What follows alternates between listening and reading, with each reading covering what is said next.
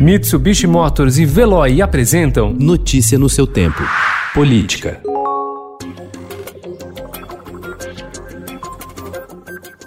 Prometido pelo presidente Jair Bolsonaro ainda na campanha de 2018, o fim da reeleição para cargos no executivo tem o apoio de líderes de 15 dos 24 partidos representados na Câmara e no Senado, segundo o levantamento do Estadão Broadcast. O assunto, esquecido por Bolsonaro após eleito, voltou a ganhar força, depois que o ex-presidente Fernando Henrique Cardoso admitiu em artigo no Estadão ter errado ao dar aval à medida que lhe permitiu ficar oito anos no poder. Uma proposta de emenda à Constituição para proibir a recondução de presidentes, governadores e prefeitos foi apresentada na semana passada pelo deputado Alessandro Molon, líder do PSB.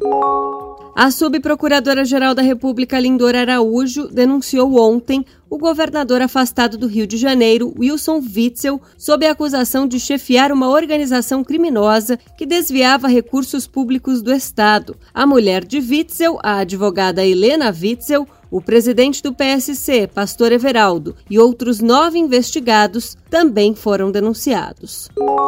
O Ministério Público no Paraná denunciou o ex-presidente Luiz Inácio Lula da Silva por lavagem de 4 milhões de reais em propinas da Odebrecht que teriam sido repassadas a título de doações oficiais ao Instituto Lula entre dezembro de 2013 e março de 2014. O ex-ministro Antônio Palocci e o presidente do Instituto, Paulo Okamoto, também foram denunciados.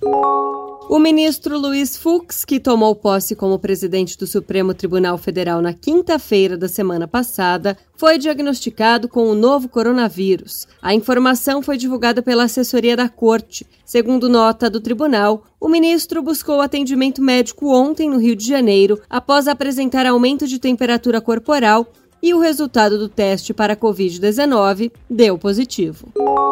Servidores públicos que tiram licença remunerada para concorrer nas eleições podem custar até um bilhão de reais para os cofres públicos, segundo o estudo. Para chegar ao número, o professor doutor Fernando Botelho, da Faculdade de Economia da USP, e o cientista político Humberto Dantas levantaram quanto o Estado gastou com funcionários públicos que se candidataram em 2016 e traçaram uma projeção para este ano. Notícia no seu tempo. Oferecimento: Mitsubishi Motors e Veloy. Se precisar sair, vá de Veloy e passe direto por pedágios e estacionamentos. Aproveite as 12 mensalidades grátis. Peça agora em veloy.com.br e receba seu adesivo em até 5 dias úteis. Veloy, piscou, passou.